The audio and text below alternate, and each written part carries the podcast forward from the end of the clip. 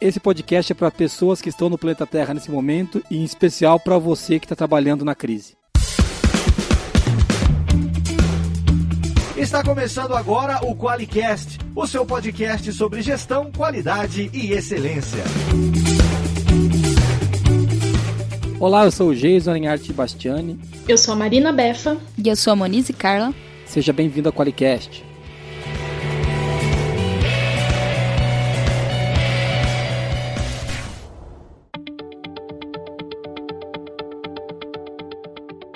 Olá, você que escuta a gente no Qualicast. A gente está gravando um podcast a toque de caixa e num, numa maneira diferente. Você vai ver na foto do Qualicast aí, a gente não tá junto. A gente que é tão acostumado a ficar todo mundo juntinho naquele estúdio apertado.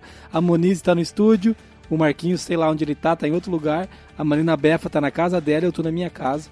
E a gente está gravando isso de maneira remota por conta de tudo que está acontecendo no mundo. Se você não sabe o que está acontecendo no mundo, você não está nele. Né? A gente está falando da crise do coronavírus e, e a gente está trazendo aqui um pouquinho de, de, informação sobre gestão de crise. Né? Então é disso que a gente vai falar hoje. Você que está ouvindo a gente, nesse podcast a gente vai começar falando de crise, de gestão de crise. Vamos falar um pouquinho de que normas apoiam isso e a gente vai dar exemplos de gestão de crise. A gente vai entrar em como você, você pode se inspirar nos exemplos que a gente vai trazer de como gerir essa crise e exemplos de atuação prática de pessoas que estão atuando agora para tratar a crise. Então, é um podcast importante para o momento que a gente está vivendo. Ela é a nossa contribuição para ajudar as empresas e os nossos clientes a superar esse momento. Meninas, tudo bem com vocês? Tudo bem, tomando medidas preventivas e nos cuidando, é claro. Planos de contingência, né, Marina Beff? Isso. Trabalhando é isso de casa, remotamente, sem é contato, sem, evitando aglomerações. E com é muito foco. Com, muito, com foco. muito foco. É isso aí. Muito... É engraçado, eu tenho ficado muito focado. Eu tô impressionado com o poder desse negócio de trabalhar remoto, cara. Eu não sei se nem se é bom tanto foco assim. Ontem eu trabalhei 12 horas, entendeu? Então assim. Mas vamos lá, pessoal. É... A gente está falando um pouquinho sobre gestão de crise. E eu já quero entrar direto no tema, né? Porque nós estamos vivendo um momento de turbulência e uma crise global. E algumas pessoas estão achando que, vai afetar, que não vai afetar tanto o trabalho delas, isso é indiscutível. Vamos, é, vamos supor que não exista coronavírus. O seu negócio já foi afetado, entendeu? Os clientes já pararam de comprar, as coisas já mudaram. Vamos supor que não exista, tá? Que a partir de amanhã a gente descobre que é tudo mentira. É, é, é, isso já foi afetado e é disso que a gente vai falar um pouco hoje. E de que medidas nós estamos tomando para trabalhar essa gestão de crise. É, e já falando de crise, então, é... meninas, qual de vocês duas vai falar para mim o que, que é crise? Eu achei uma definição nos dicionários, né? No Priberan eu achei que a crise é uma conjuntura ou momento perigoso, difícil ou decisivo. É um embaraço ou marcha regular nos negócios, embaraço na marcha regular dos negócios Entendi. Desacordo. Uma, uma, uma, mudança no compasso do que acontecia antes, é isso, né? Isso. Tá. Desacordo ou perturbação que obriga a instituição ou organismo a recompor-se ou demitir-se. E achei também uma definição no Michaelis, que é ausência ou deficiência de algo, carência, escassez, falta, por exemplo, crise de mão de obra, crise de matéria-prima é uma conjuntura desfavorável, uma situação anormal e grave, um conflito, tensão, um, um transtorno, um episódio que caracteriza pela presença de circunstâncias de difícil superação, lance embaraçoso que tende a ser duradouro, adversidade, apuro. E momento de transição entre fase de prosperidade e outra de depressão ou vice-versa. É, são várias definições, mas eu queria puxar a primeira que você leu, uma conjuntura ou um momento perigoso, difícil e decisivo. Eu acho que a gente pode, é claro, todas as definições são válidas, mas é, inclusive a gente pode colocar essas definições aí na, na descrição do programa, tá? Para quem é, quiser legal. os links, tá? Mas eu acho que a gente pode pegar por aí porque esse é o momento difícil, decisivo e perigoso, porque porque tem gente morrendo, né? É, é, é, a gente pode discutir depois. É, nós vamos entrar na discussão de coronavírus, a gente quer falar de gestão de crise. Então, por isso, a gente não vai discutir se é realmente uma crise do tamanho que é. O que a gente está discutindo é como fazer a gestão de crise porque ela está posta. Né? Caminhões não entram no estado do Paraná. entendeu? Escolas estão fechadas, crianças estão em casa. E uma tá maluca, coisa né? que é importante a gente entender, é uma crise. Né? É uma Não, crise. É, isso a, a, definição mostra que a gente está vivendo uma crise. Se você tem dúvidas, é uma crise. E a crise é sobre o coronavírus, mas as consequências que ela vai trazer são inúmeras, né? Então, não é só a crise, é a consequência depois de tudo isso, né? É muito legal você falar disso, que existe uma crise que vai afetar a saúde, vai afetar a economia, vai afetar novos negócios, vai afetar, vai afetar crescimento de países, vai, vai ocasionar em fechamento, surgimento de empresas. Então, vai acontecer um monte de coisa. É, é legal você trazer isso, Befa. Muito bom. Legal, a gente tá falando, de, a gente falou que é uma crise, mas antes de a gente entrar nos comentários de ouvinte, vamos, vamos dar mais um passinho pro ouvinte que está com a gente aqui. E o que, que é uma gestão de crise? Uma gestão de crise é, pode se entender como um processo estruturado para auxiliar o negócio a lidar com esses momentos difíceis, minimizando os impactos dele, não evitando, né, nem sempre é possível, mas trazendo o mínimo de impacto negativo possível bem legal e eu acho que aqui vale a gente citar que, que a gente vai falar também um pouco da nossa experiência, né? E vale deixar aqui para o nosso ouvinte acessar o blog da qualidade, tem, vai estar na descrição do post o primeiro artigo também, já tem, vão ter mais de um já, Sim. mas vai estar na descrição do post o primeiro artigo que a gente escreveu sobre isso, que foi como a gente startou e qual que foi a nossa o sentimento de quando a gente começou o nosso processo de gestão de crise. Como que é o nome do artigo, Muniz? Você pode passar para gente? Qual é o papel da qualidade contra o coronavírus Covid-19? É, esse, é, esse é o nome do artigo, está lá no blog da qualidade, está na descrição do programa. E nesse artigo a gente teve um comentário, né? Então vamos para a mensagem de ouvinte. A mensagem do ouvinte é da Roberta. É, ela falou assim: Gostei muito do conteúdo. A maior dificuldade que estamos enfrentando aqui é a disseminação de informações equivocadas, as famosas fake news. Como vocês lidam com essa questão? Como conter e evitar que os colaboradores compartilhem? Eu achei sensacional essa, esse comentário dela e me, isso me chamou a atenção. A gente já estava fazendo algumas coisas, eu intensifiquei o pedido para a gente não compartilhar corrente. É o que a gente está fazendo, né, Marina? Isso nosso nosso time, nossa delegação de gestão anticrise trabalhando nisso, né? Eu acho que a gente como organização é responsável por dar informação para as pessoas né? Porque as pessoas nesses momentos elas buscam informação porque elas querem saber, elas querem é, se prevenir e ter segurança, medo, né? né? Isso. Então, se a gente munir as pessoas de informações corretas, eu acho que é menos, é, menos provável que elas busquem informações de outras fontes que não sejam confiáveis. Então, talvez a gente, como organização, que é até uma coisa que a gente está fazendo lá na ForLogic, é munir as pessoas com informação correta, né? E outra coisa também é ajudar na consciência, porque às vezes as pessoas fazem isso não tão ligadas no impacto que isso tem na, nesse momento, né? Vezes não estão pensando sobre isso.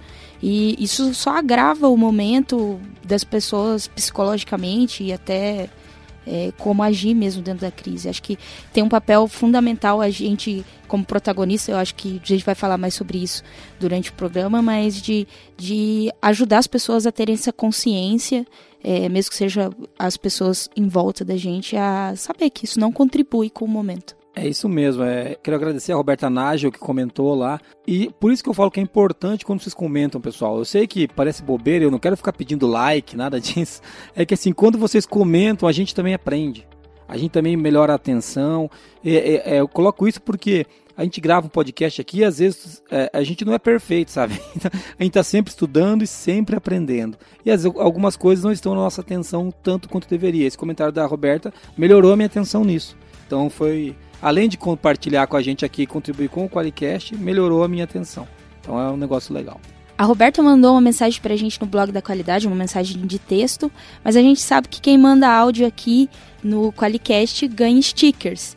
Então, se você tá passando por alguma dificuldade aí, tem uma questão que quer trazer pra gente, ou compartilhar alguma coisa que vocês estão fazendo aí é, em relação a esse momento, Manda áudio pra gente em 43 99822 0077. Que você receberá stickers, a gente não garante quando, tá? Nem talvez como. isso demore, né, é, talvez demore um pouco, porque a gente não vai mandar correspondência para ninguém até até essa história do corona ter se regularizado. tá? Por Sim. uma questão de evitar contágio, né? Mas você vai receber, às vezes demora dois meses, mas você vai receber. Tá, então. Fica é, o nosso é compromisso é, aqui. É isso aí, é isso aí. E fica o nosso compromisso também com a não disseminação do vírus, né? Porque se tiver alguém contaminado mandando carta para os outros, a gente não sabe o que pode acontecer. Tá bom?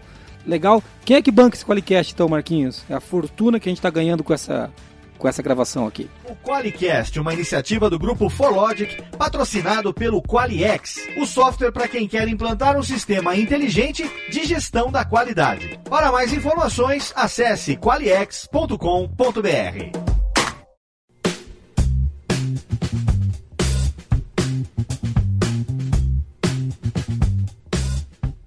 Falando do tema, falando agora um pouquinho de gestão de crise, a gente já deu a definição ali no começo, a gente já falou até o que é uma gestão de crise, né? Que tem a ver com, com gerenciamento e o processo para auxiliar o negócio a lidar com esse momento difícil, né? Eu queria perguntar para vocês, meninas, existe alguma norma ou padrão que nos ajudam a ter boa prática para para gerir crise? Então, acho que tem uma pessoa aí que pode responder melhor que a gente, né?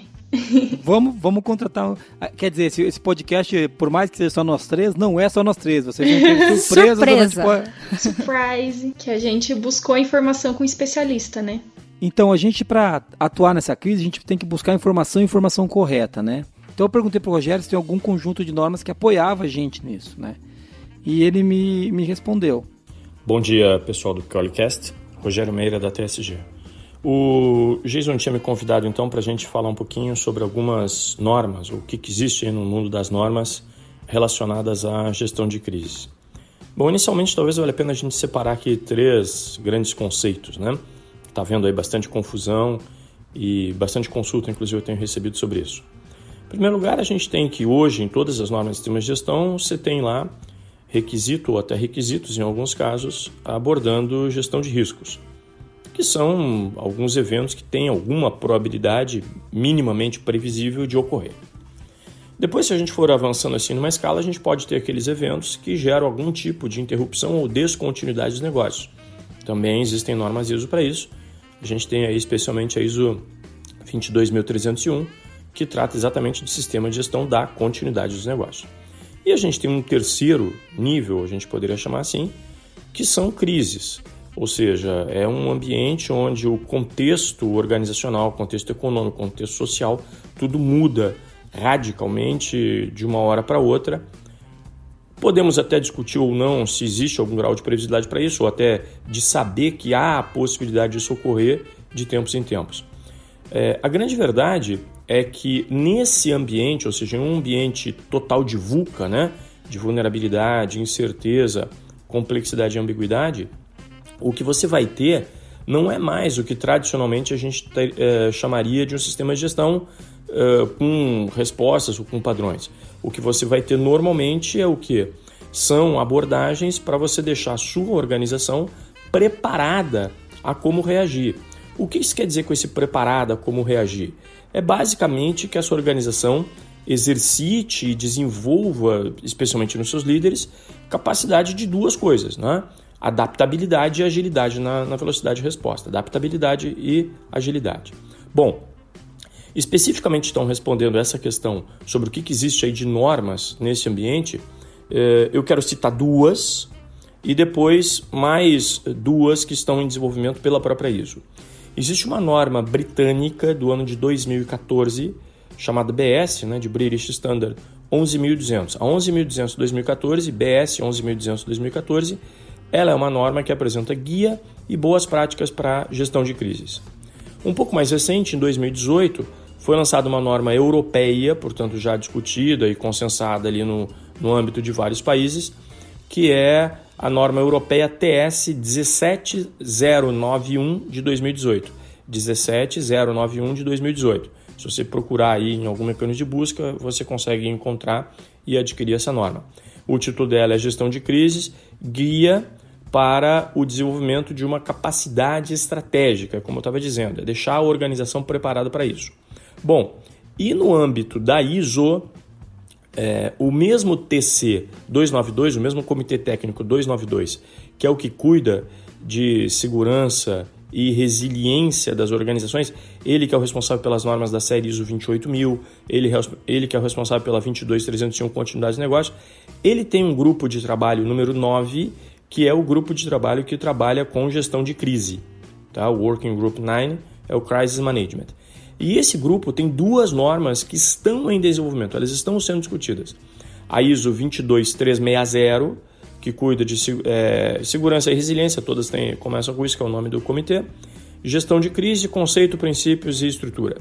E a 22361, essa sim, é, segurança e resiliência também, gestão de crises, guia para o desenvolvimento de uma capacidade estratégica, que é mais ou menos o mesmo título daquela europeia que eu havia comentado.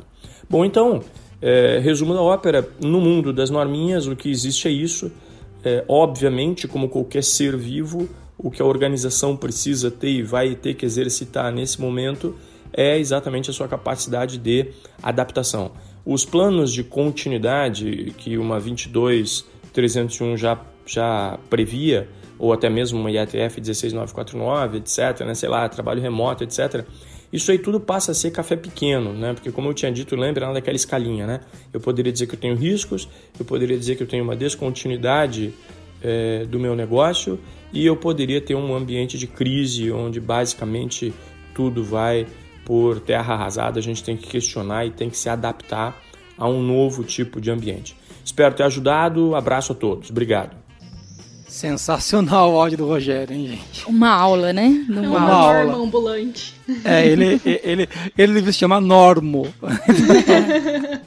E, e, o Rogério é o seguinte, para quem não conhece o Rogério, o Rogério ele é instrutor da TSG, ele treina auditores desde 1994. Ele é um cara que participa de conselho de administração de várias empresas. Ele dá consultoria para grandes empresas multinacionais, eu não vou falar os nomes aqui. Ele é, um, ele é uma sumidade no assunto, galera. Eu, eu gosto de perguntar para o Rogério, porque do, do ponto de vista de consistência, ele é sensacional. É, então, assim, e você vê que ele traz para nós agora parando de puxar o saco do meu amigo Rogério, é, ele traz para nós um cenário de normas que a gente deveria ter estudado. Eita, nós. É, ou seja, existia conhecimento. As, tudo bem que essas duas últimas que ele citou ainda não estão promulgadas, não estão divulgadas, mas existia a, a de continuidade de, de, negócios, tem a 31 mil que é de gestão de riscos, a de continuidade de negócios, Befa me ajuda, é 22301, né? 22301. É isso aí.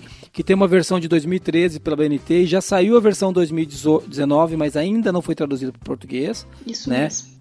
Então a gente tinha bastante conteúdo para isso, né? Eu queria falar um pouquinho do que, que é a continuidade de negócios. Isso, fala porque disso. Porque a gente está falando, né, da gestão de riscos, continuidade de negócios, mas a continuidade de negócios é a capacidade de que uma organização tem de continuar a entrega de produtos e serviços em níveis aceitáveis, pré-definidos, após o incidente de interrupção. Então, essa é uma definição que tem na 22313, é uma norma da série da 22301 de continuidade de negócios, e ela tem orientações de como você pode fazer para continuar os seus negócios. Né? E ela fala também sobre a gestão da continuidade de negócios, que é o processo de alcançar a continuidade do negócio e é sobre a preparação de uma organização para lidar com incidentes de interrupção que poderiam impedi-la de atingir os seus objetivos. Mas é, acho que é importante a gente falar que a gente tem a, 13, a 31 mil, que é de gestão de riscos, e a 22301, que é de continuidade do negócios. A 31 mil é antes dos incidentes, antes da crise, é você fazer a gestão de riscos da sua empresa. E a 22301, de continuidade de negócios, é o que você vai fazer a partir do momento que o incidente aconteceu. O que é, quando acontece um incidente, você tem uma interrupção de serviço, de produto, não total, mas pode ser total também. E daí essa norma ajuda você a identificar o que você vai fazer é, para você elevar de novo seus níveis de serviço, de produto, para você voltar a fornecer o que você se propôs a fornecer, né? Que é bem parecido com o que a gente estava falando de gestão de crise, mas a, a gestão de crise ela olha muito para o momento né, atual. E a continuidade de negócio ele pensa de maneira mais ampla, né? É, e uma coisa bem legal é deixar claro isso, né? A gente tinha duas normas para preparar a gente para o momento que nós estamos passando. A 31, onde a gente faz a gestão de riscos. Claro que dificilmente alguém teria um risco de pandemia lá, mas é uma norma que está lá. E tem a de a 22301 que é o seguinte, que ela trata o seguinte, se tudo deu errado, como que você se recupera? É disso que ela trata. Que é o que está acontecendo agora. É, então, se você tivesse trabalhado as duas normas, provavelmente você estaria mais tranquilo nesse momento a gente estaria mais tranquilo. Mas mesmo que o risco da pandemia não tivesse identificado, você teria identificado outros riscos que podem trazer interrupção para o seu negócio. Exatamente. E daí você teria plano de mitigação, plano de contingência, que ajudaria você a voltar com um nível aceitável e prazo aceitável das suas atividades é, relacionados a outros riscos que trariam Sim. interrupção. Então, tipo, muda o risco, mas o plano de contingência, é, claro que tem coisas diferentes. Né? Mas sim, você estaria já com um plano de contingência mais, pelo menos planejado para você avaliar se é se é aplicável ou não, né? É isso aí. E com a 22 estaria pensando também na continuidade. Então a gente teria todo um caminho mais suave. Claro que não seria. O pessoal acha que não, não é que você vai estar seguindo essa norma e está tudo bem. Seria mais tranquilo para você transitar. A gente teria que, é, vamos dizer assim, a gente estaria um pouco mais sereno para tratar isso aqui. Não isso. que estaria fácil de resolver. É, até tem uma ilustração que a 22313 traz, eu vou colocar ela na descrição do podcast, porque é isso mesmo. Tem o um incidente, o seu nível de, seu, de serviço de, de atendimento vai cair, mas é como você volta ao nível aceitável. Legal. A famosa é resiliência, né? Exatamente. É isso, é isso aí, é isso aí. É, eu perguntei pro Rogério então, eu falei, tá, Rogério, deixa eu ver se eu, se eu entendi então. É, então quer dizer que a gente tem uma série de norminhas e agora o que eu tenho que fazer é parar e ler normas, né? Eu até perguntei, eu até mandei para ele um questionário aqui que foi o seguinte: tá, mas o que, que eu faço agora, Rogério? Letra A, eu paro e vou estudar a norma. Letra B, eu começo a correr desesperado. Ou letra C, eu devo atuar na crise de maneira imediata. O que, que eu devo fazer? E vamos, vamos ver o que o Rogério respondeu. Bem, vamos lá então. O que, que a gente faz agora? Obviamente não é momento de se estudar a norma, isso não faria o menor sentido nesse exato momento histórico. Provavelmente o que faz mais sentido sim é a gente aguçar, aumentar a nossa capacidade de entender, de ler o ambiente externo, o que está acontecendo, para onde as coisas estão evoluindo, ou seja, manter uh, numa, na maior extensão possível a nossa capilaridade, né, com todas as anteninhas da nossa organização ligadas para aquilo que está acontecendo. E, ao mesmo tempo, a, a exercitar bastante a nossa capacidade de execução, que é exatamente aquelas duas características que eu comentava, né, adaptabilidade e agilidade. O que as organizações vão precisar, então, é conseguir ler na maior velocidade e com a maior precisão possível o que está acontecendo ir se adaptando da maneira mais ágil possível. É a única coisa que dá para fazer. A gente vai ter que ajustar, eh, eventualmente até modelo de negócio, eh, usar toda a criatividade possível para encontrar como fazer a organização sobreviver nesse ambiente. É por aí. Ou seja, não é a hora de estudar 31 mil a 22.301. É, é uma boa tarefa de casa. Anotem, entendeu? Coletem é, no seu GTD. depois, né?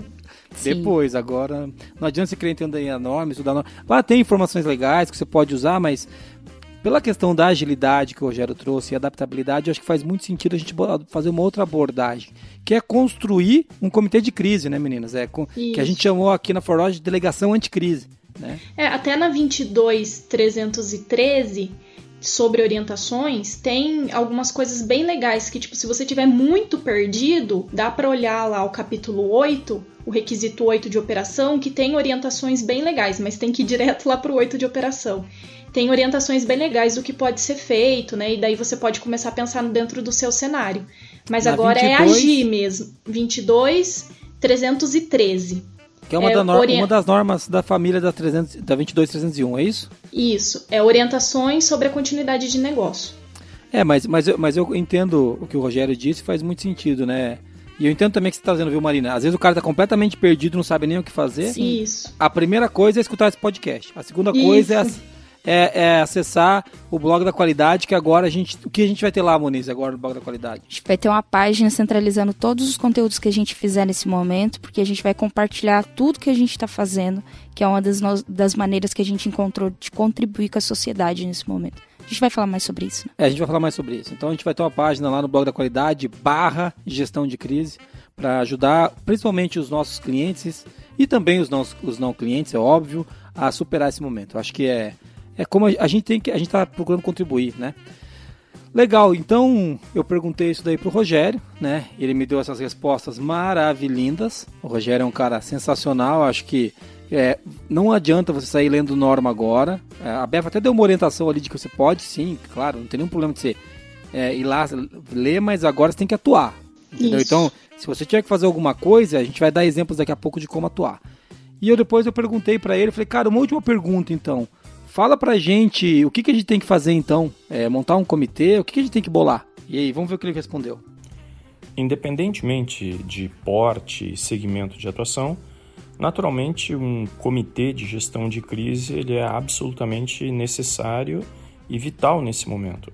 Basicamente, esse grupo de pessoas ele tem alguns papéis.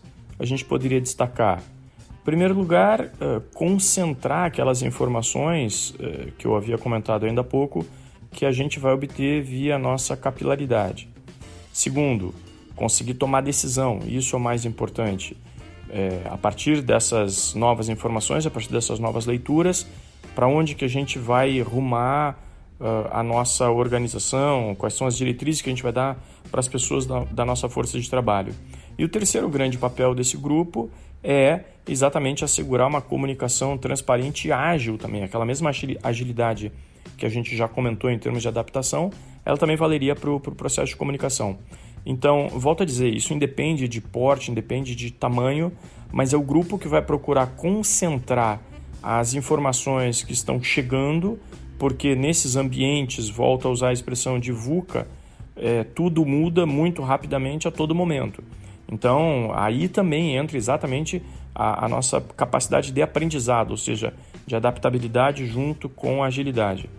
Eu recomendo totalmente, independentemente de tamanho e porte da organização, esse comitê podem ser poucas pessoas, mas é aquele que vai definir e que vai fazendo os ajustes finos para que a gente consiga manter a preservada a integridade das pessoas da nossa força de trabalho, do nosso negócio e da sociedade como um todo. É a contribuição que qualquer organização pode dar. Cara, ou seja, tem que montar um comitê de crise. É, Vai ter. E é legal isso que ele tá falando, né? Porque assim, isso muda totalmente a forma como a gente faz as coisas. E não adianta você querer fazer é, coisas diferentes da, da, mesma forma que você estava fazendo antes. Né? A Muniz sabe essa frase, como que é, Muniz? Não adianta você querer resultados diferentes fazendo a mesma coisa sempre, né? É a frase do, do Einstein. Isso. Então, é, a gente tem que conversar sobre o trabalho, sobre o que, que a gente vai fazer agora, o que, que pode ser feito, o que, que não pode ser feito. Daí vem esse comitê de gestão de crise realmente, né? E uma coisa que me deixou surpreso com esse áudio, eu ouvi esse áudio agora, não tinha ouvido ainda, até foi para as meninas, eu ouvi na gravação. E é assim, a gente vai usar um artigo que eu escrevi pro blog, e você viu que o Rogério falou de aprendizado, isso está tá no artigo que está lá. Ele falou de comunicação ágil, isso está no artigo. Ele falou da gente da gente ser é, tomar decisões, isso está no artigo. Ele falou de contribuir com os colaboradores e com a sociedade, isso está no artigo. Então, assim, eu fico muito tranquilo que eu estava com um pouco de medo desse artigo, porque eu não sou especialista em gestão de crise. Eu estou atuando no comitê anticrise da ForLogic, entendeu? Eu, nós estamos fazendo nosso trabalho aqui do que a gente acredita. E que bom que a gente está acertando. Sim. legal, legal. Acho que é um bom, é um bom início. Então, ou seja, se você está sentado aí, papel e caneta na mão, que a gente vai falar de como montar um comitê de gestão de crise. Legal? Não só isso, né? De como agir frente à de crise. Como agir. Muito bom. Anota aí.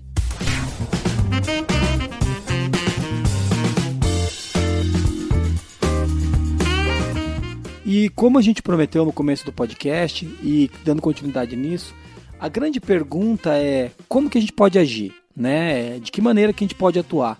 Eu vou deixar a Muniz e a Marina agora falar um pouquinho de, do que, que a gente fez, da experiência que a ForLogic tem aqui, e depois eu vou falar do por, de, quais, quais foram os pilares que a gente adotou. Mas primeiro, vamos, meninas, vocês podem falar pra gente do que, que a gente fez aqui na ForLogic para ficar. Pra, pra, pro cara que tá lá agora, vai montar agora o comitê de crise dele, para ele entender o que a gente fez, ele montar o dele. Não precisa copiar nada, mas se inspirar no que ele achar que vale para ele. Bom, a primeira coisa é que, é, pelo menos eu estive envolvida é, foi uma tomada de consciência do Jason, né? Que mandou uma mensagem para algumas pessoas com um artigo que ele tinha lido. É, e vendo a seriedade mesmo da, da questão toda que estava acontecendo, do cenário. E a gente chegou, assim, primeiro dia da semana, segunda-feira, bem cedo, para conversar aí, sobre isso. Peraí, então, ou seja, o dia zero foi o domingo, né? Foi o domingo. A gente pode até dizer que não é nem o dia 1, um, é o dia 0. Foi o dia que, pô, Sim. acho que a gente vai ter um problema. Foi o domingo que eu mandei, ou seja, uma tomada de consciência onde, onde eu comuniquei algumas pessoas-chave para lerem um conteúdo e falar, ah, a gente precisa conversar. Sim. Legal. E, e aí, na segunda-feira, no dia 1, um, porque o dia 0 foi domingo da consciência, a gente conversou sobre isso às 7h20 da manhã, né, um pouco antes de, de começar o expediente, para decidir o que, que, a gente ia fazer em relação a esse cenário que estava nos afetando já, né? É, e aí a gente já começou a tomar algumas medidas preventivas a partir desse, dessa reunião, né? A gente já começou a fazer, a gente toda segunda-feira tem um kickoff que é com todo mundo junto dentro de um auditório. A gente já fez esse kickoff remoto e já comunicou algumas é, mudanças que a gente ia ter no, na forma de trabalhar, né? A gente já começou a, a orientar num ter álcool gel espalhado pela empresa, não se cumprimentar é, abraçando, que é uma coisa muito nossa aqui de abraçando, pegando na mão e tudo mais. E a gente já começou a conscientizar o time a respeito dessa mudança, para que eles se engajem também. E a gente criou essas ações imediatas como start na segunda-feira já. E, e, isso foi uma mudança bem drástica, porque talvez para vocês não pareça, mas a gente já faz mais de um ano que toda segunda-feira, todo primeiro dia da semana, a gente se reúne no auditório. Sim. Todo. E dessa vez tem um artigo do blog da qualidade que a gente está usando como referência, né? Que é aquele artigo que a Moniz citou, tá na descrição do programa. E na segunda-feira, quando as pessoas chegaram, elas receberam uma mensagem da Marina Befa, tem até a fotinha dela no artigo lá, falando assim, ó, vão para suas mesas e peguem os seus fones. As pessoas falam, pô, mano, o que, que aconteceu? Cadê o kickoff? A Monize tinha um kickoff eu, eu, na, reunião, na reunião, nessa reunião da 720 que ela trouxe, a gente, eu tomei o kickoff dela e falei, Moniz, nós vamos ter que trocar o teu kickoff. E, uh, e daí a gente fez uma sensibilização com todo mundo online. Você vai falar, pô, gente, tá todo mundo na empresa? É, mas tá todo mundo a um metro e meio de distância de cada um, é, sentado na sua mesinha com fone. A gente já começou a sensibilização online. Eu, ali algumas pessoas, depois da reunião, já foram pro trabalho home office. Você entendeu? Então a gente já começou ali Olha, por isso que a, a, foi a tomada de consciência, foi a primeira ação imediata, foi esse kickoff remoto. Né, o primeiro Sim. kickoff remoto com todo mundo da empresa, a toque de caixa, e, eu, e ao meu ver funcionou muito bem, né? Vocês que participaram, meninas, deu certo, né? Deu, deu bastante certo. Isso. E foi bem legal porque a gente começou daí a conscientizar todo mundo sobre a crise. Sobre a seriedade sobre as... do assunto. Né? Isso, e sobre as medidas que a gente, como empresa, teria que tomar, né? E depois Legal. disso, a gente começou o levantamento de riscos. Então. Ainda no dia 1, né? Só vamos, vamos posicionar Isso. a pessoa. Ainda no dia 1, a gente começou o levantamento de riscos. Então a gente fez uma reunião, sensibilizou para decidir o que. As primeiras ações imediatas 720, uma sensibilização com o time, e desde já começamos, né, Marina? Que você ia falar agora. Isso. Aí, de forma remota, no grupo, com os líderes, nós começamos a levar, é, levantar quais riscos nós teríamos diante dessa crise do coronavírus, que no momento é do coronavírus, né? Sim. Aí a gente começou a trabalhar num documento de diretriz, né? As diretrizes que foram passadas lá no kickoff, é, a gente documentou isso tudo para passar para a equipe mesmo. E a equipe pôde sugerir diretrizes, a gente fez um trabalho participativo remoto, as pessoas começaram a passar as diretrizes que eles achavam legais, mas basicamente foi o que a gente definiu, né? O grosso foi que. E vieram algumas boas ideias que a gente incorporou também, então isso é, é legal. E daí na terça, o Jason criou a delegação anticrise. No final da segunda ali, ele já perguntou quem gostaria de participar. E na terça e... a gente startou o grupo. Isso, startou o grupo e convocou algumas pessoas, né? Principalmente ali estratégia, a Monize está participando na parte de Sim. comunicação, né? Me enfiei no negócio. o time de gente também, né? Pela saúde do, do Colaborador. dos colaboradores. Então a gente é, startou esse, esse comitê, né? O Jason convocou a reunião lá, tudo pelo grupo, tudo remoto. Na terça também teve uma coisa interessante que os riscos começaram a incidir. A gente tinha levantado um risco e a gente recebeu uma incidência uma das líderes lá, a Marcela, ela mandou para mim, olha Marina, esse risco que aconteceu, e mandou para mim, e aí a gente começou a ver as incidências dos riscos que a gente tinha levantado.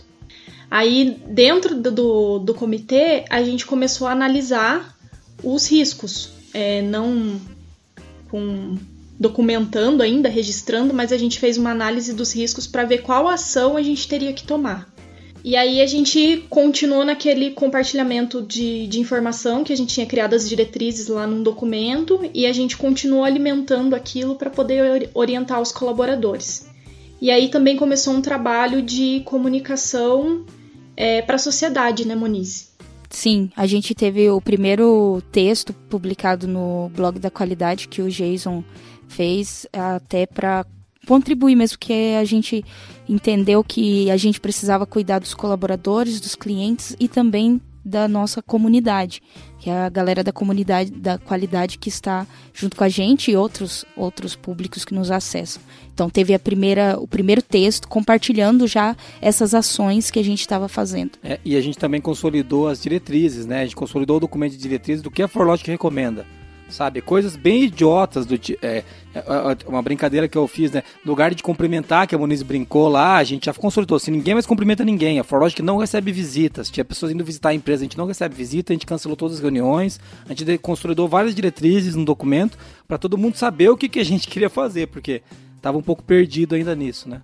E ainda na terça foi feito um trabalho bem grande de incentivo ao home office. Isso. Né? Então, vários colaboradores foram para casa para começar o home office. A quarta-feira, acho que a gente pode ir para lá, né? É, a gente, a quarta-feira acho que foi o dia mais, mais intenso que a gente teve até hoje, que tá na quinta. Porque, é, assim, parece que essa delegação anticrise tem, pra mim, parece que ela tem duas semanas. Tem, tem, um mês já. É, e ela tem três dias. Hoje estamos no quarto dia, entendeu? Dessa delegação anticrise. E, e assim, a, ontem eu trabalhei 12 horas nisso. Eu tive uma reunião de 40 minutos que não foi disso, o resto tudo foi da delegação anticrise. E a gente, foi na quarta-feira que a gente definiu o propósito da delegação anticrise. Eu até quando eu fui falar isso com alguém, falou, pô, mas só no terceiro dia que você foi definir o propósito, terceiro. Falei, gente, a gente estava trabalhando nas ações de contenção. Nas imediatas, não, né? Nas imediatas. O propósito já gente... estava ali, né? Na verdade, na quarta-feira, a gente documentou. Documentou ele, entendeu? Então, no, e dá pra, não podemos esquecer que o grupo foi criado na terça, a gente documentou no dia seguinte, entendeu? É que é tudo muito dinâmico, né? Então a gente fez uma reunião, a primeira reunião oficial remota do time, né? É, onde a gente definiu o propósito e a partir disso, depois eu me reuni com, com o Geiso e a gente fez uma conversa sobre os riscos. Uma análise dos riscos uma revisão. que. Isso, uma revisão do, dos riscos que a gente tinha recebido, né? E uma análise de forma geral, assim, é, sobre esses riscos que, que a gente levantou do nosso negócio. Um ponto bem importante que aconteceu na quarta-feira foi a comunicação. Acho que vocês podem falar de duas reuniões importantes que a gente teve de comunicação. Isso, a primeira foi com a liderança, onde a gente orientou o que a liderança tem que fazer, é, tinha que fazer nesse momento, né? E a, a postura segunda... né, da liderança até, porque é, essa delegação anticrise está tomando decisões e às vezes decisões bem incisivas, né? E assim, a confiança e o apoio que a liderança tem que dar para que essas ações aconteçam, que elas sejam coerentes, né? O que a gente está falando ser realmente o que a gente está vivendo, mesmo que remotamente, né? Isso. E até a gente estava falando de agilidade. Uma das coisas é a gente trabalha muito com consenso, então nessa reunião a gente acordou que tem medidas que a gente vai tomar na delegação anticrise que não vai poder ser consenso. A gente vai ter que tomar e vai ter que todo mundo seguir porque é uma situação de crise e a gente precisa de agilidade realmente. Tem, e agora a gente volta lá no primeiro áudio do Rogério, né? Adaptabilidade, ou seja, estamos mudando do consenso para uma, para uma, vamos chamar assim, um pouco mais autoritarismo desse, desse comitê. A gente vai ser autoritário mesmo, que a gente vai definir coisas, né? É, é um momento que exige alguma, algum certa, algum comando e controle, vamos dizer assim, coisa que a gente não costuma usar. Então, adaptabilidade para e para a gente poder ter agilidade, que é o que ele falou, que a gente. Sim. Então, é uma mudança, né? É uma mudança e é claro que não, não vão parar de usar o consenso, mas no comitê, ou melhor, na delegação de gestão anticrise, a gente vai fazer de um, pouquinho, um jeito um pouquinho diferente, porque a gente está precisando disso. E a gente está trabalhando bastante a confiança nesse caso, né? Acho Exatamente. que a liderança consensuou que eles confiam no, na delegação, então a gente conta bastante com o engajamento da liderança nesse sentido. É, e eles estão trazendo informação para nós também, né? O tempo isso. todo eles estão trazendo, estão nos, nos, dando subsídio, isso é bem importante. É, é uma confiança mútua. A gente também acredita que eles estão. Sim. Porque, é, porque também, Bef, acho que vale falar, né? Essa, essa foi a reunião com a liderança. Depois a gente fez uma reunião com todo o time, né? Isso, isso, isso que eu ia falar. Porque daí, na reunião que a gente fez de manhã da, da delegação anticrise, a gente definiu algumas é, diretrizes de home office. Como a maioria das pessoas vão ser colocadas em home office e já tinha 50% da, da empresa em home office, o time de gente, junto com o Jason, trabalhou em diretrizes para home office. Então, na reunião, nas 5 horas, foi feita uma reunião com toda a equipe para conversar sobre essas diretrizes e dar direcionamento para eles mesmos sobre o que vai, o que eles tinham que fazer ou não, né? Então foi feita a sensibilização das diretrizes de home office e também de algumas mudanças de rotina que a gente ia ter que ter. Por exemplo, alguns é, grupos, alguns times da Forlogic faziam daily meeting, a reunião diária, em alguns horários, outros não faziam. A gente instituiu uma reunião remota de é, cada um dentro da sua equipe, mas de todas as equipes às 8 horas da manhã. Então, para que todo mundo tenha um alinhamento de trabalho, um alinhamento de entrega. Porque, porque às 8h45 as lideranças se reúnem para discutir os problemas, as dificuldades do dia anterior e os desafios desse, dessa, da próxima semana. Então, a, a gente está. Veja, né? De novo, isso não foi com consenso. A gente, não, a gente foi lá e falou: ó, a partir de agora a gente precisa que vocês se reúnam cedo. Das 8 até as 8h15 vocês têm que começar e até as 8h45 vocês têm que terminar. Né? E foi uma coisa legal que nessa reunião da, da, que a gente fez também na quarta-feira com toda a equipe, que foi convocada, ela, a gente apresentou as metas, que a gente não tinha falado de home office ainda. A gente falou que nós vamos chegar. Como é que, como é que foi isso, Muniz? A gente vai chegar a 90% da equipe trabalhando em home office e 10% aqui na Forlogic, porque Forlogic é muito grande, então não apresentar risco, ter, ter uma pessoa num, num, andar, outro no outro, bem espaçada. As pessoas que vêm trabalhar na Forlogic, elas vêm geralmente ou de bicicleta ou de carro sozinhas ou andando, então elas não pegam transporte coletivo. Então a gente optou por manter 10% do time dentro da empresa para telefone, para atendimento. Sim. Pra... Pensam então, assim, bastante no cliente até, porque é. muitos clientes ainda vão ligar aqui e a gente precisa de alguém aqui para atender o telefone, porque a gente não quer abandonar o cliente. É. Então, eu acho até que agora eu quero. Eu, e assim, isso aconteceu na, na quarta-feira. Quinta-feira, que é hoje, a gente geralmente não fala de quem está gravando podcast, mas está gravando uma quinta-feira, agora vocês vão saber. Quinta-feira, que é, que é hoje, o que, que, o que, que aconteceu? Quinta-feira que é hoje, a gente tá gravando podcast. Então, assim. Tá produzindo conteúdo, né? produzindo conteúdo. Inclusive, hoje tá indo um artigo pro blog. Vocês estão ouvindo, você que tá ouvindo a gente nesse podcast agora, tem, já tem um artigo no blog falando é, dessa dinâmica de gestão de crise. Né? Vai, esse artigo também vai estar disponibilizado no blog da qualidade.com.br barra gestão de crise, para você ter tudo isso que a gente está falando no podcast escrito, para você poder olhar, se inspirar lá. Né? E eu acho até que eu queria pular agora, meninas, se vocês me deixarem, né?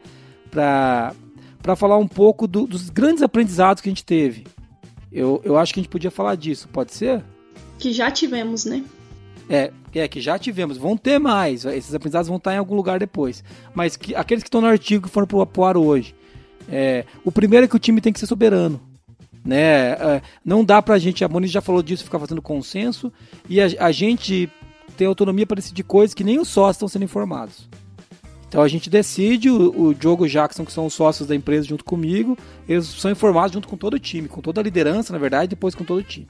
Né? Então, porque a gente tem que ser soberano, não dá pra ficar pedindo bênção para fazer as coisas. E uma outra coisa, eu acho que seria legal você falar, Beth, que é o segundo tópico lá de aprendizado, que é, não é um projetinho de meio período. É, uma coisa que até a gente começou a trabalhar nesse comitê de crise e, nossa, mas eu tenho que fazer essa coisa que eu tinha prometido entregar e tal, e aí uma hora deu um estalo e falou: não, pera, é uma crise, a gente tem que parar tudo que a gente está fazendo agora e re repriorizar o nosso trabalho. E até eu mandei lá no grupo, gente, eu acho que vamos focar aqui porque é uma crise e a gente tem que deixar o deixar de lado, né, entre aspas, o que a gente tinha prometido entregar, porque a gente na verdade tem que repriorizar o nosso trabalho para trabalhar com a gestão da crise. E, e, assim, parecia que ia dar para tocar duas coisas ao mesmo tempo. A única pessoa que está um pouco mais liberada é a Moniz e, na verdade, ela está focada na comunicação, então ela não está liberada coisa nenhuma. Então, assim, mas tá é, todo mundo meio que é, direcionado para isso, entendeu? É, veja, esse, esse podcast que a gente está gravando, daqui a pouco eu vou falar dos pilares, tem a ver com isso, né? a, a outra lá, Muniz, puxa lá da comunicação é crucial. É, a gente está com um cuidado importante com a comunicação, tanto interna é, quanto a comunicação com o cliente. Então a gente já está soltando, compartilhando algumas é, coisas que a gente está fazendo. Esse podcast é fruto disso, mas a gente está muito preocupado em ser assertivo na comunicação, não criar uma comunicação que a, a nossa intenção não é, é aproveitar a onda. Gerar lead, né? É, gerar lead. Isso é o que está assim, prioridades baixa, muito baixa. A gente quer mesmo fazer conteúdo relevante para que você consiga usar agora, nesse momento.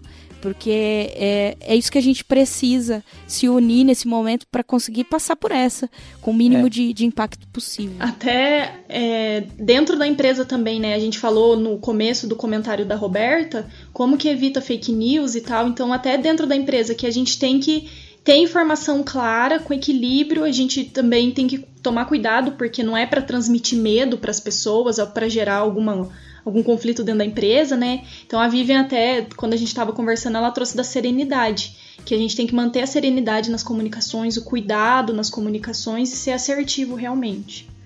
É, é, muito legal isso daí. E assim, esse podcast mesmo é fruto da, da, dessa comunicação ser crucial né? Porque a gente, a gente tinha, era outro podcast, o Marquinho tá super feliz, já tava até editado, outro podcast, tava tudo certo para ele postar, entendeu? Mas a gente falou, cara, a gente tem que mudar, porque é, é, sabe, pra, a gente, a gente mudou tudo o planejamento de, de, conteúdo. A gente sentou na terça-feira, isso até foi uma ação com o meu time lá, e falou: não, a gente não vai publicar os artigos que a gente já tinha escrito, já estava tudo prontinho. E a gente falou o que, que a gente tem que falar para ajudar o nosso cliente, o nosso colaborador e a sociedade que nos cerca aqui, né? Nossa comunidade. Mudou tudo. E então, assim, acho que é isso daí. Uma outra coisa muito importante que eu queria colocar é que tem ali um, um ponto. Se alguém quer falar do tem um objetivo nobre? Acho que a gente podia falar um pouco do propósito, do porquê que a gente montou a delegação, né? É, a gente. Uma das coisas bem importantes é que a, que a gente não quer ficar na defensiva, né? Acho que isso é uma coisa tem que ficar bem claro, a gente não quer ficar se defendendo. Então, o que a gente tem falado bastante quando a gente fala de objetivo nobre é manter em movimento, conseguir contribuir, não ficar na defensiva, né? Não ser vítima dessa situação, mas dentro do que a gente consegue agir, realmente, efetivamente agir. É, a gente está a gente tá agindo e procurando contribuir, não só se defender do problema. Sim. Sabe, é, é, a gente está falando aqui de de que, que a gente quer contribuir com mais gente, né? Então acho que isso é importante. E por fim, a gente tem que ter um time, né? Tem que ter pessoas com competências diferentes, com habilidades diferentes, mas muito integradas para entregar, para ganhar o jogo, né? Para jogar na mesma direção, para colocar esse objetivo maior à frente dos objetivos individuais. E é legal que esses aprendizados aí o Rogério trouxe no áudio dele, por isso que eu fiquei tão feliz. Ele falou muito de comunicação, ele falou muito de montar o time, do time agir rápido, de ser soberano. Então, eu achei que foi, foi, foi muito legal, né? É, esses são os grandes aprendizados. Eu acho que a última coisa que eu queria falar do que a gente fez é dos pilares que a gente usou para construir isso, né? Que eu, eu falei que a gente ia falar um pouquinho do que a gente fez aqui. É, para a gente construir o nosso propósito do time, a gente se ancorou em três pilares, né? É, os três pilares para o nosso time anticrise atuar. O primeiro deles é honrar o, o compromisso com o nosso cliente, honrar o nosso cliente. O segundo dele é saúde e segurança. O terceiro é contribuir com a sociedade. Então, fala um pouquinho, Marina, do que é honrar o nosso, o nosso cliente. É, a delegação ela foi feita para a gente não ter interrupção, para a gente conseguir continuar cumprindo os nossos combinados com o cliente. A gente acredita muito que, na verdade, a razão pelo que a ForLogic existe é o cliente. Então, esse tem que ser o princípio, né? Tudo isso tem que. A gente tem que conseguir entregar essa promessa para ele. Isso, ao redor disso. Então, é, a gente conversou muito sobre como que a gente vai cumprir realmente o que a gente tinha falado para o cliente que a gente ia entregar. Outro, outro pilar é saúde e segurança, né? A gente se preocupou com a saúde do colaborador, e com a segurança do colaborador, da sociedade, da família do colaborador. Né? A gente fez uma transição gradual, vamos chamar assim de gradual, nós estamos fazendo em uma semana e está levando todo mundo para home office, porque aqui ainda não, não temos nenhum caso, então a gente teve um espaço para fazer isso. E, e porque a gente tinha que honrar o cliente. Se manda todo mundo para casa, como é que eu vou garantir a entrega do primeiro pilar? Então a gente já foi mandando as pessoas em situação de risco, quem tinha viajado, todo mundo, esse pessoal já foi para casa. Desde o primeiro dia já tinha um pessoal indo para home office. No segundo dia a gente já estava com mais de 50% e a meta é chegar a 90 até sexta-feira. Então é bem provável que todo mundo vai estar home office cumprindo a primeira promessa de uma maneira segura. E a gente tinha uma preocupação também de não mandar os caras para casa, porque a gente tem que educar o time para ele, ele não ir no mercado, para ele não fazer churrasco, para ele não. Entendeu? Porque senão o cara ele vai se contaminar em casa, que daí também para nós não resolve. Né? Era melhor gente... ter ficado na empresa do que ir para casa daí nesses Ex casos. Exa né? Exatamente, exatamente. Então a gente está fazendo essa transição, inclusive para educar ele, para que ele possa levar informação relevante para a família dele. Eu acho bem legal aí que a gente, na verdade, não está colocando o pessoal em home office em home office apenas, né? Está mudando o modelo de trabalho. Exatamente. Então, precisa ter um muito cuidado aí com, com a segurança e a saúde e tipo a entrega mesmo que a gente está fazendo para que ela continue. É isso aí. E a última coisa, eu acho que você pode falar, amor, já que está falando aí, que a gente quer contribuir com a sociedade, né? Com certeza. Então, é, a gente não, não tá fazendo algo pensando só na ForLogic. A gente acredita que a ForLogic vai conseguir passar por isso, né? A gente está tomando todas as medidas para que consiga passar por isso, mas a gente quer muito que nesse período não seja só para nos resguardar ou, nos proteger, mas que a gente consiga trazer para o cliente é, medidas que ele possa adotar, é, trazer para a sociedade é, consciência e tipo aonde a gente conseguir atuar, conteúdo, e, informação. Isso e para a ForLogic é aprendizado, muito aprendizado é. para a gente ter é, crescido nesse processo, né? é, e para a sociedade também a gente quer evitar e achatar a taxa de contaminação. Isso. Uma coisa bem importante. A gente está levando Sim. informação para a sociedade porque a gente quer que as pessoas se contaminem menos, que a gente impacte menos os serviços de saúde, que a gente deixe o serviço de saúde para as pessoas que precisam dele, a gente não precise ir lá. Entendeu? Então, todo mundo, uma coisa que eu acredito muito é que todo mundo vai acabar se contaminando nisso. O que a gente quer é que é só espalhar isso no tempo pra gente não botar todo mundo dentro de um hospital hoje. Entendeu? A gente poder levar, espalhar isso no tempo para que a, a, a, o impacto no sistema de saúde seja menor. Então a gente está atuando também nessa direção de contribuir com a sociedade. É isso, né, meninas? Esses três pilares é aí, né? Sou. Muito legal esses pilares, né? Honrar o cliente, saúde, segurança e contribuir com a sociedade, né? Ficou bonito isso, né? Ficou. É o que a gente acredita, na verdade. É o que a gente né? acredita, né? É fácil. Só que declarado, né? Declarado. É. A gente não costuma falar disso. E no artigo que foi pro ar hoje, tem um pouquinho também de. falando um pouco de, de como esse é um momento de solidariedade, onde a gente se colocar em segundo plano para pensar no todo. A gente tá falando um pouquinho de virtudes lá. É um bom artigo, viu? Acho que vale a pena ler. Não é porque eu escrevi, não. É que é um bom artigo para esse momento. Eu acho que é um artigo para esse momento. Vocês gostaram do artigo, Vocês duas leram, né? Pra sim, pontuar sim. Sim, Ficou sim. bem claro e bem. dá bastante ideia do que pode ser feito, né? E é, é bem o que a gente está fazendo, acho que. É, é, é transparente. A nossa história, tá? É a nossa história, tá? E eu acho que a gente falou um pouco da nossa gestão de crise, mas tem mais gente fazendo gestão de crise. Será que vale a pena a gente ouvir? Vamos ouvir vale, um pouquinho? Claro que vale. e agora então a gente vai ouvir outro depoimento. Depoimento de um cliente da ForLogic, que também está trabalhando uma gestão de crise lá. É legal a gente ouvir outras visões e perspectivas percepções. É o Paulo da AFIP. A AFIP é um, é um, é um hospital, na verdade é um instituto do sono com diversos hospitais. Né? Um, é, é, um, é todo uma, um conglomerado da saúde que a gente atende aqui na ForLogic e que também está rodando um, um programa de gestão de crise, né? Um projeto de gestão de crise. Então vamos ouvir o que o Paulo tem para falar para a gente da experiência dele. E é legal para você se inspirar não só na gente, pessoal. A gente não quer que parecer que a gente é a fonte de informação do universo. A gente quer trazer informação para vocês, né? Inclusive naquela página blogdaqualidade.com.br barra gestão de crise, você vai poder informar para a gente como que você está atuando nisso para a gente disponibilizar para terceiros se você quiser, tá? Mas vamos ouvir o áudio do, do Paulo aqui, que é um, um cliente nosso e um parceiro. Vamos lá. Bom, pessoal, Antes de qualquer coisa, acho que é importante agradecer essa iniciativa para falar sobre gerenciamento de crise num momento tão importante. A iniciativa da ForLogic, do Qualicast, é, em fazer esse tipo de, de iniciativa num momento em que está todo mundo correndo, todo mundo precisando de orientação, todo mundo tentando entender quais são as formas de mitigação do risco. Quando a gente fala de crise, eu entendo que a gente precisa é, acessar os nossos planejamentos os nossos planos de contingência,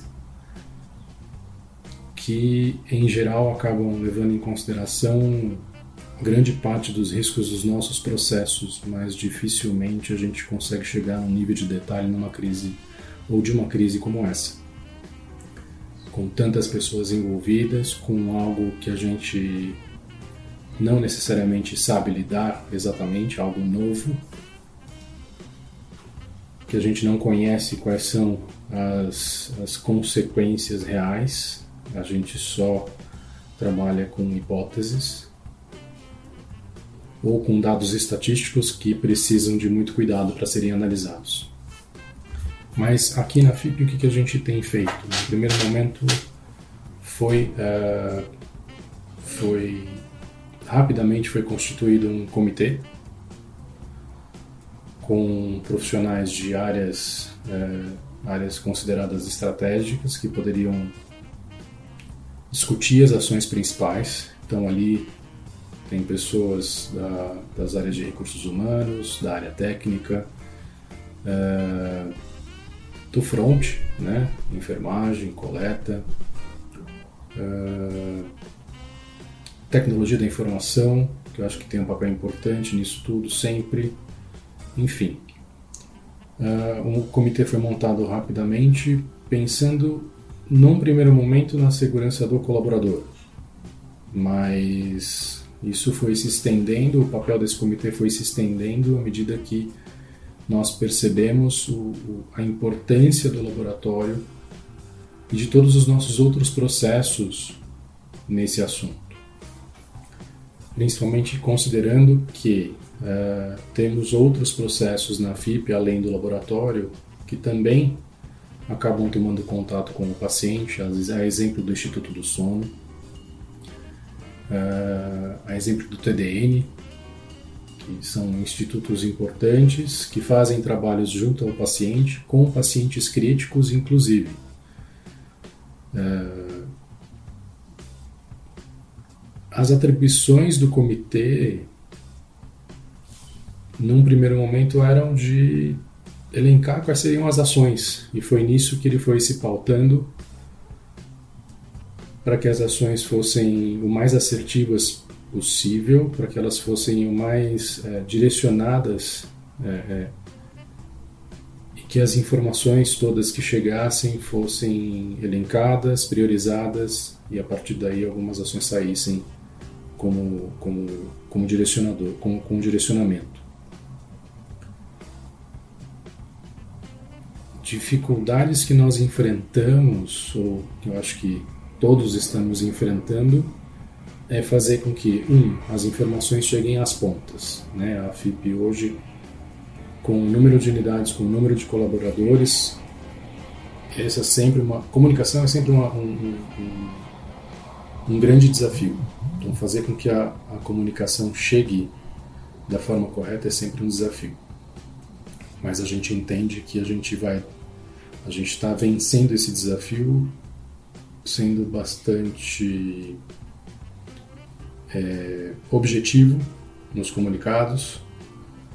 Os comunicados estão sendo sempre feitos de maneira padronizada, então todo mundo já sabe do que se trata, já sabe qual é a origem, é, as ações principais, primeiro no primeiro momento, né, fazendo com que trabalhássemos junto a fornecedores, trabalhássemos na área técnica para dar conta de todo o recado. A demanda ela é de certa forma ainda desconhecida, a gente não sabe o quanto de demanda a gente vai ter, mas a área técnica está se preparando para isso, uh, trabalhando principalmente com as áreas de suporte de tecnologia, suporte de equipamentos para que tudo funcione corretamente uh, e todas as precauções para com o colaborador.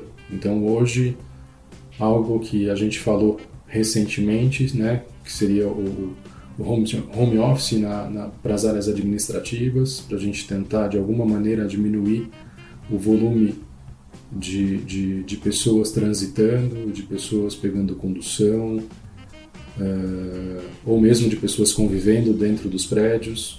Claro que na área técnica a gente não consegue fazer isso, mas à medida que a gente consegue, então hoje a minha equipe de gestão da qualidade trabalhando em casa, e aí a gente tem outros desafios para cumprir que também vão ter que ser de alguma forma priorizados e conversados até mesmo dentro do comitê de crise. Porque a comunicação é diferente, a partir do momento que você está trabalhando home office, você tem que é, manter uma disciplina e um contato constante é, e contar também com a disciplina e a responsabilidade de cada um.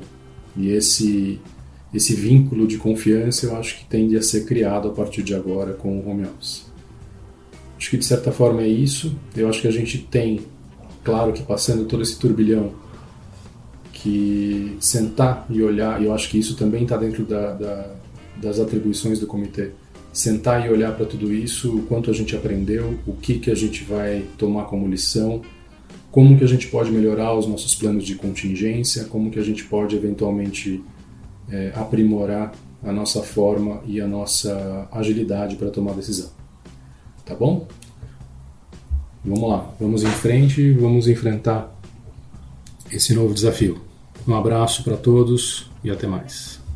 Cara, sensacional esse áudio do Paulo da FIP, porque olha, a gente está falando de gestão de crise enquanto uma empresa que está passando pela crise enquanto espectadora né? Claro que tem um protagonismo de não contaminar as pessoas, de evitar contágio, mas ele é da área da saúde, né? Ele tem uma área técnica que vai receber as pessoas contaminadas. Tá? Vocês têm noção disso?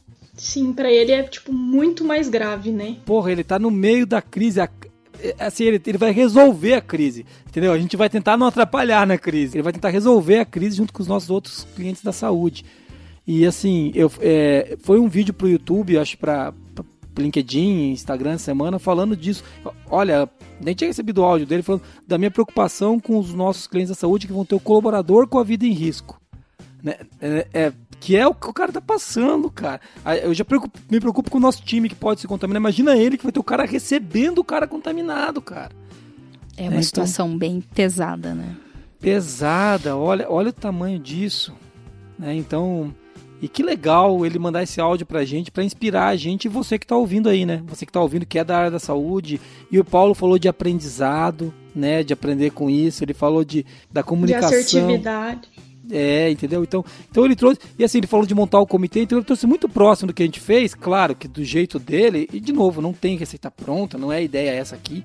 Mas é Cada de. Um a, adaptado à sua realidade, né? Mas a gente atuar na crise, né? É, a gente aqui na Forlog está fazendo isso e você aí na sua empresa, se isso não está sendo feito ainda, começar ontem, né?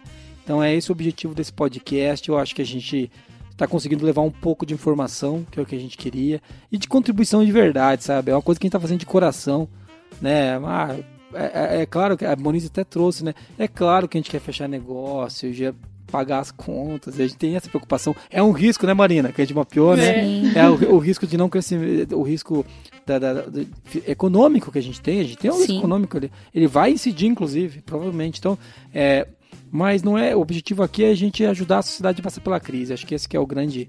É, o nosso comitê, que não é um comitê, é uma delegação.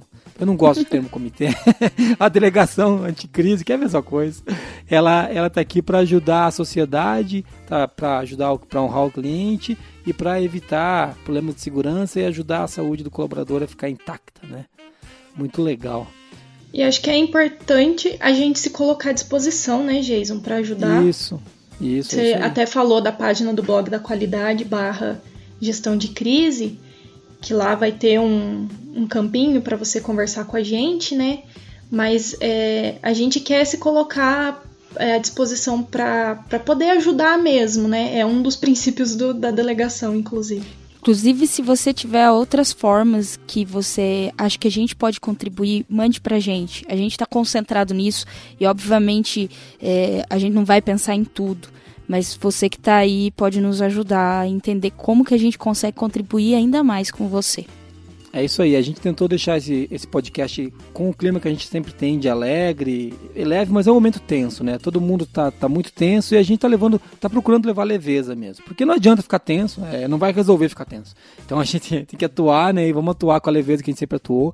É, uma coisa bem importante, essa, é, é, esse, esse, essa pequena página, esse, uma coisa importante que é, é essa, essa página do blog da qualidade barra gestão de crise, é, a gente está ela vai estar tá mudando diariamente, tá? Então, assim, a gente vai. É, porque, por exemplo, cada artigo novo vai para lá, cada vídeo novo vai para lá, cada sugestão que a gente tiver vai para lá. A gente quer que ela seja um, um compêndio para você consumir informação. Então, é, se você quiser contribuir com a gente, como o Monese falou, se você quiser consumir diariamente, vá, vá consumir lá, que vai estar tá lá. Tudo que a gente conseguir gerar, nós vamos disponibilizar lá. O nosso cliente vai ter um atendimento especial lá. A gente, ele vai ter um canal direto para. Ele já tem um canal com a gente, mas ele pode pedir ajuda por lá. A gente vai estar. Tá o nosso comitê de, de gestão anticrise também está disponível para os nossos clientes. É uma coisa que a gente quer deixar bem claro, que a gente vai estar tá contribuindo da maneira que a gente puder com ele. Mas eu acho que agora a gente pode ir para o fechamento, né, meninas? Vamos fazer o resumo?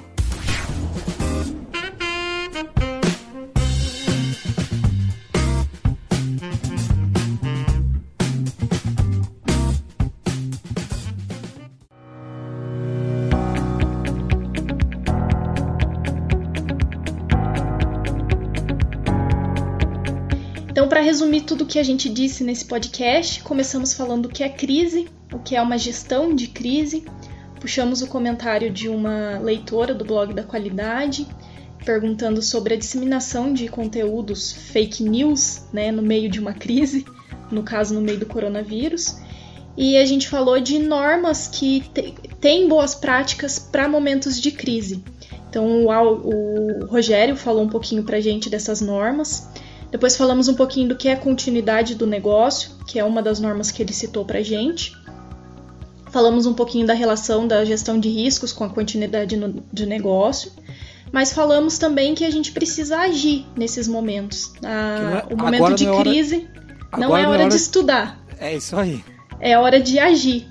E aí a gente trouxe exemplos de como a gente pode agir. A gente trouxe o exemplo da Forlogic e a gente trouxe o exemplo do Paulo da FIP, que é um dos clientes do Qualiex, de como estamos agindo nesse momento de, de crise. E é todos os links que a gente falou vão estar na descrição do podcast no www.qualicast.com.br. Lá você tem tudo isso descrito. Então, se você, ah, eu quero saber, você falou aqui do, do, do, do um artigo, vai estar lá, entendeu? Vai estar tudo lá tá? Então, a página que você falou vai estar tudo lá. Então, se você sair em qualicast.com.br, lá você encontra. É, eu queria agradecer muito a você, que é nosso ouvinte, veio ouvindo até aqui. O, o Qualicast ele está se tornando muito maior do que eu acho que eu esperava, é, porque os ouvintes estão contribuindo com a gente, estão divulgando, e a gente tem. O Qualicast é uma coisa nichada, né? Nós não somos um podcast de diversão, é um podcast, por mais que a gente dê risada e faça piada e brinque, é um podcast focado em qualidade, excelência e gestão, e você ajuda a gente a construir esse podcast. Meninas, muito obrigado. Vocês gostaram? Gostei bastante desse podcast. Eu também gostei desse podcast. Eu acho que a gente está se sentindo muito importante em poder contribuir. Acho que essa que é a mensagem. Isso, estou feliz em poder passar alguma informação relevante para as pessoas. É isso aí. Então você acessa a gente por onde, Marina? Se a pessoa quiser saber, ver os links, acessar os podcasts, mandar um e-mail para a gente, ele vai em qual site? www.qualicast.com.br Ou então você pode escrever para nós no contato@qualicast.com.br. E Monize, se a pessoa quiser mandar um áudio pra gente e para ganhar stickers aqui, ela manda para onde? 43 99822 0077. Muito obrigado por você ter ouvido a gente até aqui. Eu espero que a gente possa contribuir com você. Não se esqueça de acessar o, de acessar o blog da qualidade.com.br barra gestão de crise. Conta pra gente a sua experiência, ajuda a gente a ajudar mais gente. E a gente está à disposição sempre tá bom? Um abraço para você, valeu. Até mais. Até mais. Tchau, tchau.